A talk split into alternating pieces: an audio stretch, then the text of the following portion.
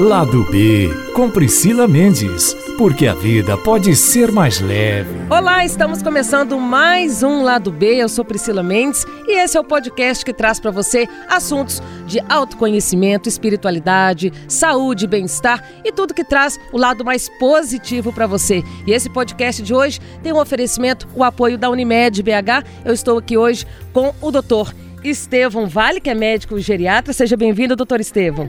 Obrigado. Olá, pessoal. Estou aqui também com a dona Diocele Procopio, de 89 anos. A dona Diocele, que é conhecida como a vovó do abraço. Ela que instituiu, instituiu aí o dia do abraço e do sorriso. Seja muito bem-vinda, dona Diocele. Obrigada, obrigada. É um prazer receber vocês aqui. Muito obrigada. Prazer é nosso. Gente, então, olha só. A gente fala todos os dias que é necessário a gente trazer algo mais positivo para a nossa vida. Quantas pessoas está, estão caminhando aí ao seu redor olham para o lado, sentem falta de alguma coisa, sentem falta de um diálogo, sentem falta de um sorriso, de um olhar, é, de um carinho, ou seja, sentem falta de afeto. E que tal você mudar aí a vida de alguém com um abraço, um sorriso. É isso que a dona Diocele, de 89 anos, vem fazendo todas as quartas-feiras na Praça Floriano Peixoto. Dona Diocele, explica pra gente que negócio é esse? A senhora sai abraçando todo mundo. Como é que surgiu essa ideia da senhora?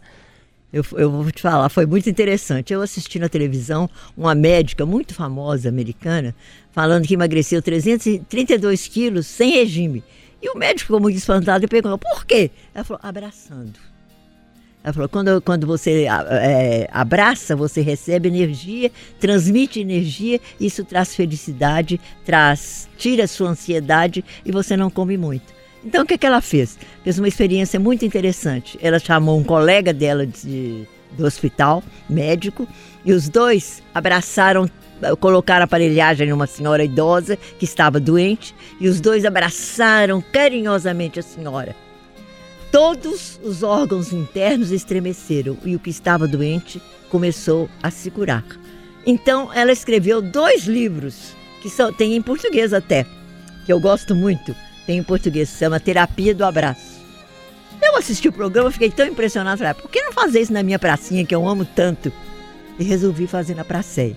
Aí minha filha, mas meu genro, que eles são donos da Aliás Comunicação, fez um banner para mim de todo tamanho que é colocado toda quarta-feira lá, escrito assim: fica decretado pela lei do amor, com apoio de todos, que toda quarta-feira na Praça Floriano Peixoto será o dia do sorriso e do abraço. Se não abraçar, sorria. Mas isso foi uma festa. Todo mundo lá se abraça, você abraça todo mundo e, eu, ah, eu abraço todo mundo mesmo, abraço até os velhos ranzinza agora já sorri, já abre os braços para abraçar. As pessoas que vêm da Unimédico, às vezes da, de uma consulta com resultados negativos, é, quando eu abraço, começa a chorar e falo: Meu Deus, isso era a coisa que eu estava mais precisando hoje. Até o pessoal do ponto do ônibus, muitos vão lá toda quarta-feira só para ganhar um abraço.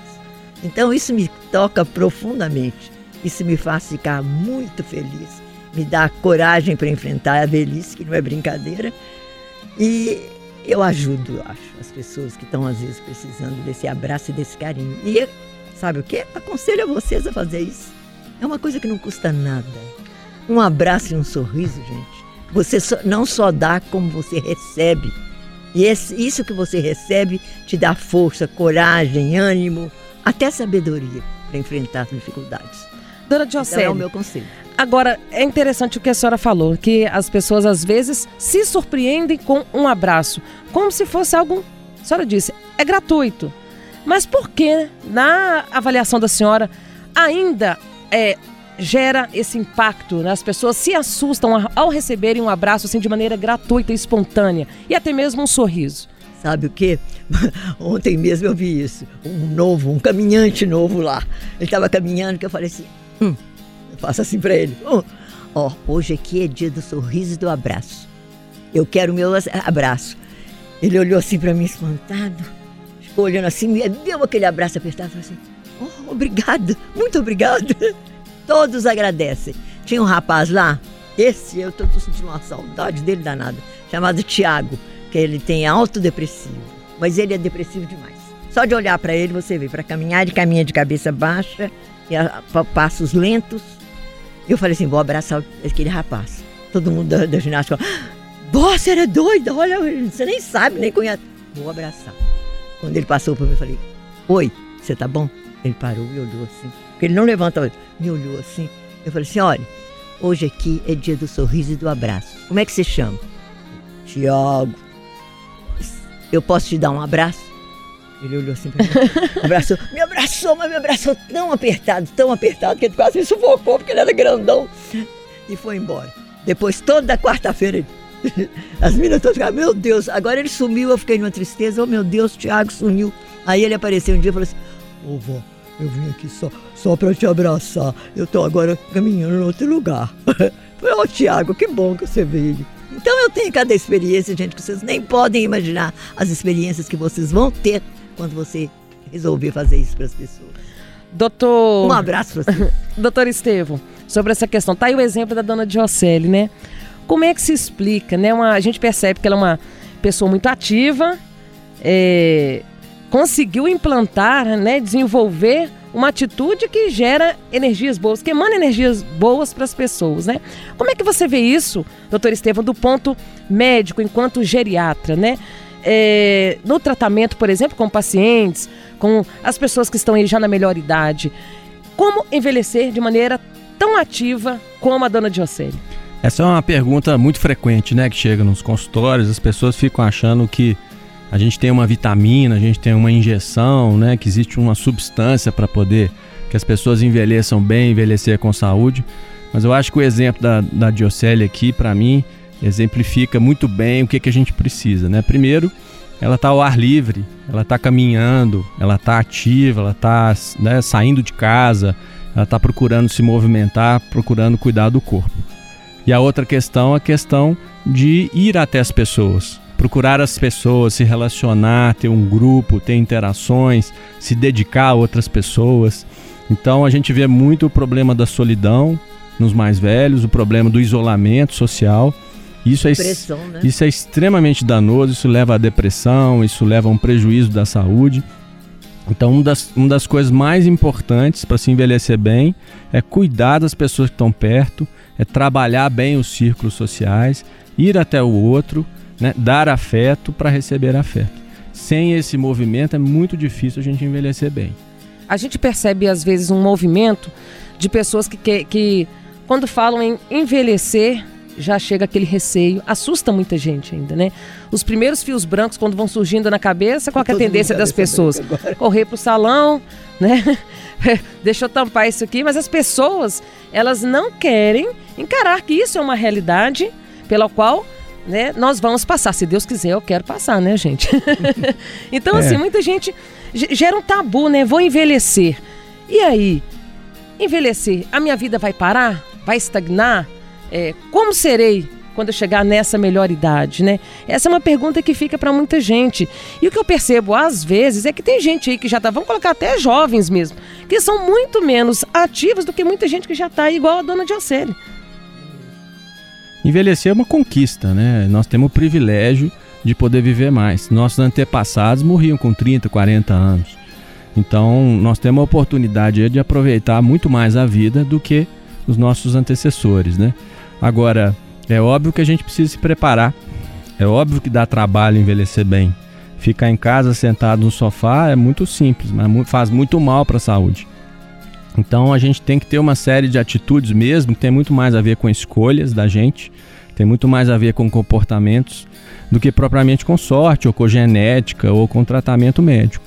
Então, a, quanto mais cedo você se prepara, você se organiza, você se dedica ao próprio corpo, às próprias relações, ao trabalho e principalmente ao propósito, né, faz mais sentido você envelhecer porque você sabe que tem um destino, você sabe que tem uma realização, um papel a ser cumprido. Então, a gente tem que entender que muitas vezes as limitações aparecem, não é fácil envelhecer. Né? A gente tem que ter coragem, a gente tem que ter esse preparo. Muita coragem. Mas está a nosso alcance, né? É a nossa, é a nosso, a nossa responsabilidade de se preparar e se organizar para esse futuro que com certeza muitos passarão. o que eu percebo também, hoje, igual o senhor disse, antigamente as pessoas é, morriam, né? Os nossos antepassados aí, os nossos ancestrais morriam de maneira mais precoce. Por outro lado, o que eu percebo é que eles tinham uma, uma alimentação também um pouco melhor. Menos embalados, men com menos conservantes. Era aquela alimentação mais natural, né? É, e é aquela velha frase que a gente tem que trazer para o nosso dia a dia, né? Descascar mais e desembalar menos, não é isso? É, então parece que há uma. É, essa, essa acaba batendo de frente mesmo, esse conflito hoje de enquanto hoje a medicina evoluiu e a gente tem essa possibilidade de gerar mais condições, mais estrutura para as pessoas envelhecerem melhor, por outro lado, o que depende também das próprias pessoas que estão envelhecendo aí, é procurar ter uma alimentação mais equilibrada, né, doutor Estevam? É, essa é talvez o, né, o outro elemento, uma a gente falou da atividade física, do exercício, e também das relações sociais, né? Para você envelhecer bem, envelhecer com saúde, você precisa comer melhor. Você precisa comer bem. Você precisa principalmente comer comida de verdade. Então, menos alimentos processados, uhum. menos açúcar, menos sal. Então, é, colocar uma, uma, comida mais colorida, né, com mais verduras, mais frutas. Não esquecer da proteína também, que é importante né, quando a gente vai envelhecendo. Mas a alimentação, sem dúvida, é um ponto fundamental. A gente tem que estar atento e tem que fazer escolhas mais sábias mesmo. E aí, dona Diocélia, a senhora tem, tem essa alimentação equilibrada? O que, que, a senhora faz? Minha... Adota algum ritual aí no dia a dia? Minha filha fica meio preocupada porque eu fico sozinha, né? E eu, e eu que faço a minha comida, né? Você acredita que minhas netas não comem minha comida? Por quê? Porque gosta de comer fast food. Ah. Gosta de comer de restaurante. Não sabe que tá perdendo, né, dona Diocélia? A é delas. Eu como bem, fico feliz, minha comidinha gostosa lá. Eu como, faço, até que eu fiz uma comidinha gostosa hoje. E essa pra comidinha, como é que é que a senhora faz? É um arrozinho, um feijão? Um arrozinho, um feijãozinho, uma verdurinha, um leguminho, tudo, uma saladinha. Gente, é coisa normal. Um peitinho de frango, um, até carne pouco, menos carne. Apesar que eu sei que agora a carne de porco é mais saudável que a de boi. Porque hoje em dia eles põem até o tanto de coisa que eles põem nas verduras, né? Tanto de agrotóxico, né? né? Agrotóxico, né? Proibidos. Aqui no Brasil eles põem. E, mas mesmo assim, minha comida é saudável, é muito simples. Minha filha fica preocupada, mas é a área dela. Pra ela preocupar comigo. Porque se não adianta, eu sou do jeito que eu sou. Hambúrguer, nem pensar. Até que é gostoso. de, vez oh, gente. Quando, de vez em quando não, não mata, não, viu? De vez em quando não mata, não. Mas é muito pouco, eu, eu não gosto. De... Eu, todo sexta-feira, eu vou para casa da minha filha. Porque as meninas vão para casa dos namorados, né? Então eu vou para casa da minha filha, que agora é moda, né? Casar não. É só ir para casa do namorado. Aí o que, que acontece? Eu vou para casa dela e almoço fora. Mas a comida também que eu almoço, o pessoal já sabe. Tem um garçom lá que fala assim: a senhora toma uma meu genro falou assim: ela gosta de uma cachaçinha antes. Eu olhei para ele sentado assim. Aí toda vez que eu chego lá, o garçom. Eu falei com ele que é mentira, que se eu for tomar, eu sou alérgica a álcool. Se eu tomar uma cachaçinha, eu vou para o hospital. Aí toda vez que eu chego, dona, vó, você quer uma cachaçinha? eu já misturei na sua Coca-Cola. Eu falei, nem Coca-Cola eu gosto. Falei, calma. Pois é, então a senhora toma o suquinho natural da senhora, é... muita água. Toma algum remédio, dona Diocélia? Um punhado. É então, mesmo? vou te contar.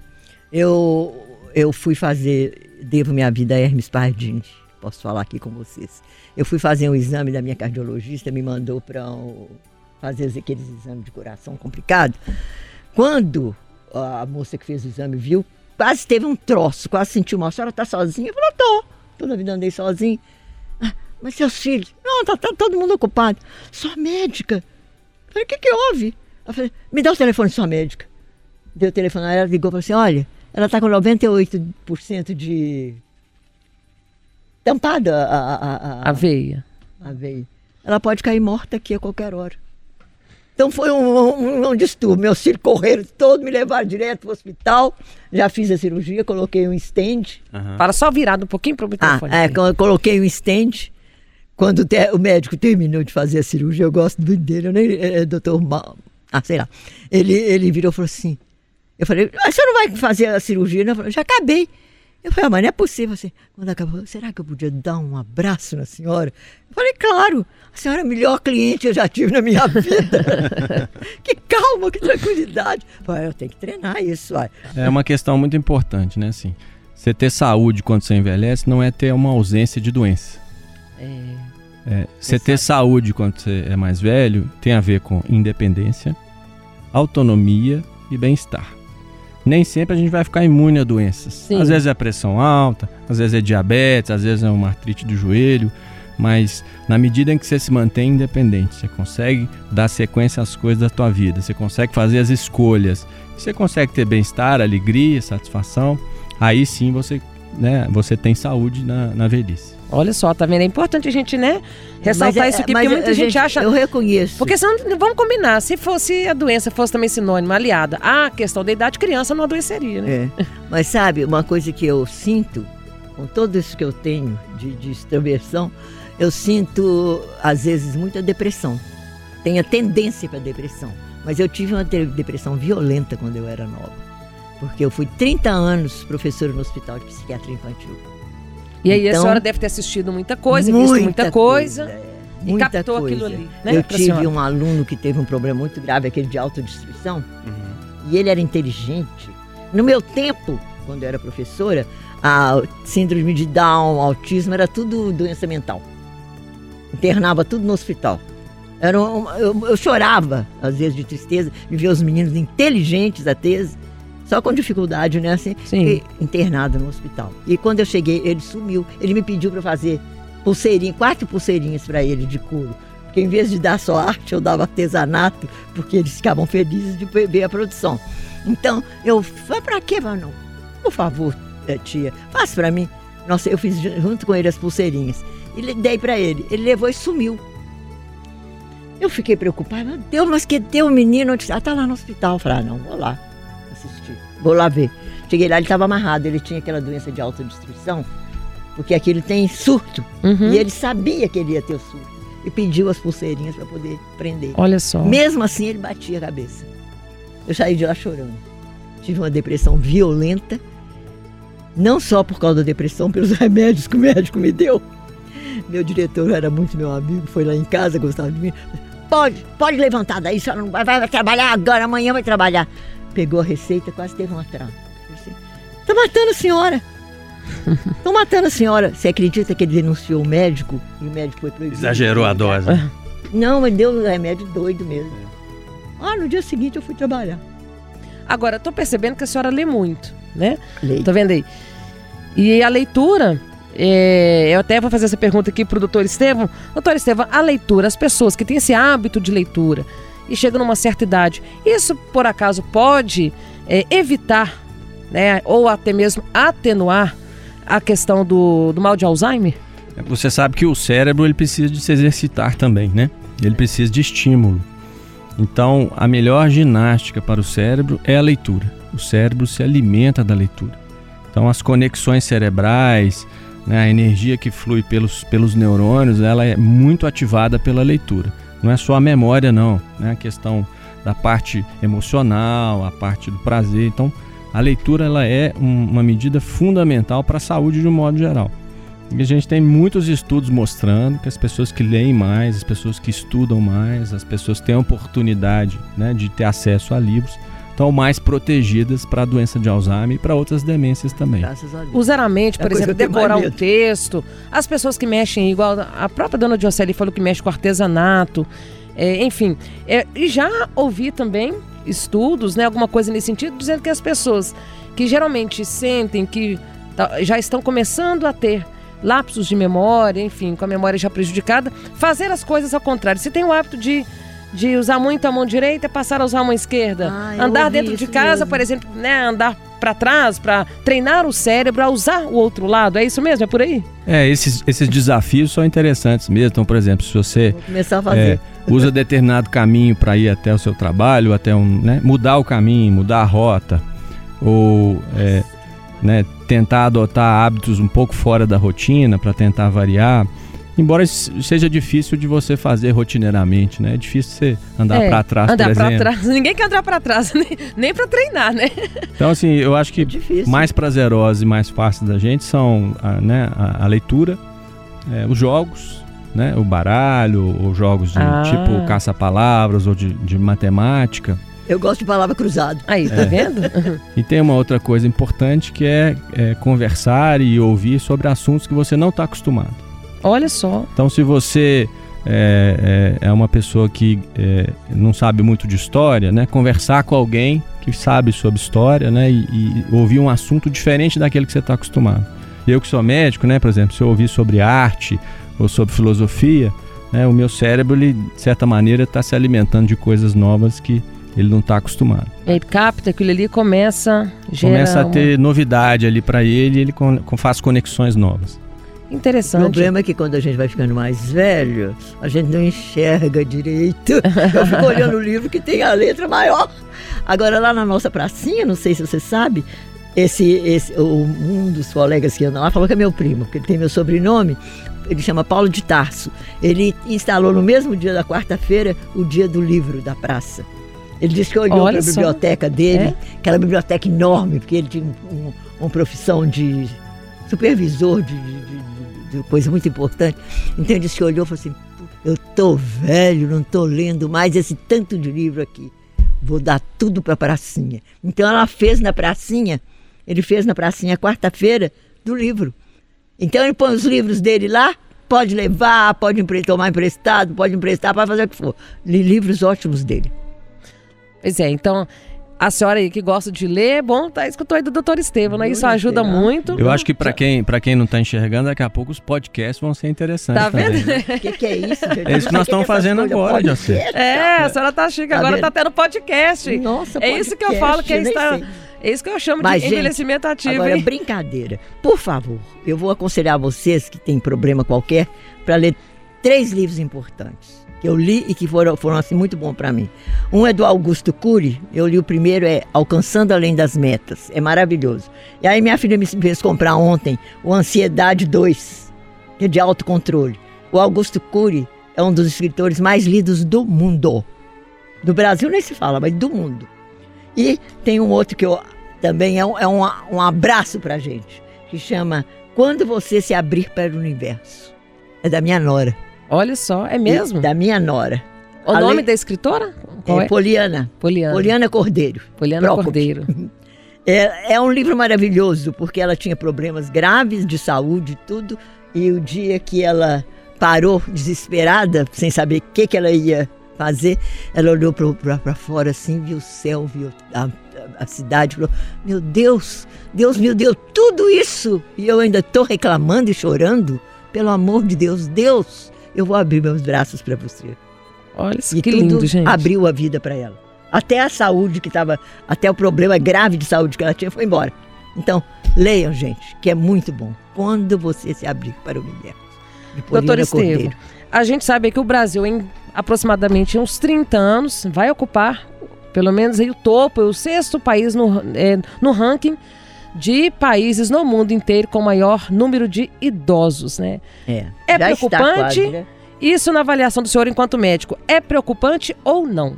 É preocupante porque eu vou estar lá, né? Eu vou ser um deles. Você vai ser um deles, né? Então, é, a gente sabe que as estruturas do nosso país não estão preparadas.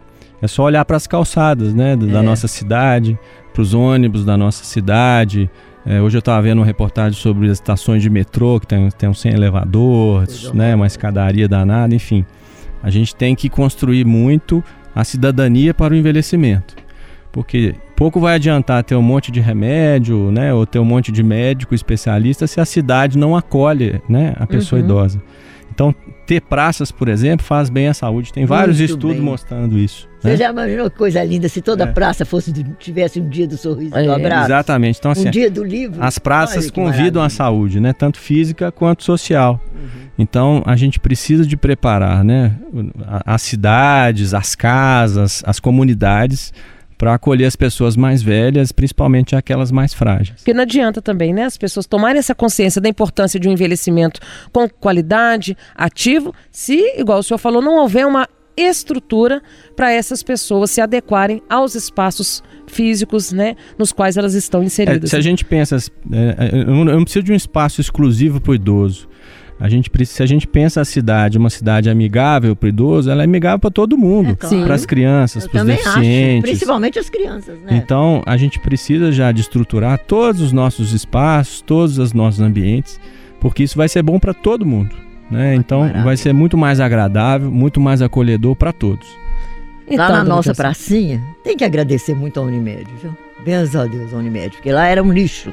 Eu vi fazer a pracinha porque eu nasci lá. Então só tinha o Raul Soares. Era tudo mato. Então eu vi quando eles fizeram a pracinha e tudo. Depois a pracinha virou assim de mendigo, que eles faziam as necessidades lá julgadas, cozinhavam naquelas latas. Então ninguém aguentava nem passar lá. Do dia que a Unimed tomou conta, virou outra coisa, né? Lá é uma maravilha. E lá tem, por exemplo, todo fim de semana tem shows. Você já imaginou se todas as pracinhas de Belo Horizonte fizessem assim? Você ia estar menos trabalho. com os- Com certeza, não tem a menor dúvida. trabalho com os Não tem a velhos, menor dúvida. ah, pois é. Gente, então, esse foi o exemplo da dona Diocele Procopio. Procopio. Pois é. Que exemplo, né, de, de envelhecimento, de pessoa ativa, de chegar na nossa melhor fase, que a gente acumula as experiências da vida, trazendo essa bagagem de coisas boas, de doar coisas boas para as outras pessoas, que isso é muito importante. E amor não custa nada, o amor né? não custa, o sorriso não custa, Também o é abraço não um custa, sorriso, né? né? Doutor Estevam, quero agradecer também a presença do senhor mais uma vez aqui, contribuiu muito, né? Espero que as pessoas aí que estão nos escutando prestem atenção, de fato, né? De que maneira, né? Faça essa reflexão, de que maneira eu estou envelhecendo? Como eu estou é, construindo esse meu envelhecimento? Isso é importante, né? Todos os dias a gente começar a colocar ali, é, subir degrau por degrau, né? Na construção, aí eu digo, dessa, desse envelhecimento com saúde, com qualidade, não é mesmo? É, eu agradeço a oportunidade né, de falar so- sobre esse assunto, estar aqui com o Diocele, foi, foi um prazer mesmo. E nós da área de saúde, né, a gente pensa muito numa construção mesmo, né, essa ideia de ser, você ter um capital, né, fazer uma economia da saúde para você poder aproveitar no futuro. Então é possível, é possível a gente viver bem, com, com alegria, né, e contemplar a finitude como uma fase também, né, então a nossa vida ela, ela se encerra, a vida física, né, mas a vida espiritual, né, ela, ela, né, ela pode emergir no, no universo, então a gente entender que a gente está num contínuo muito maior também. Pessoal, então é isso, nosso podcast vai ficando por aqui.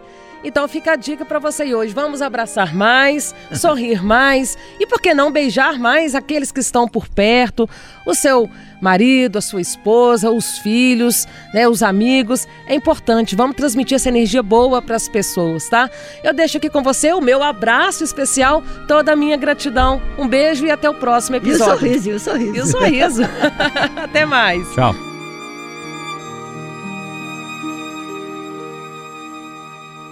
Itacast. Aqui o papo continua.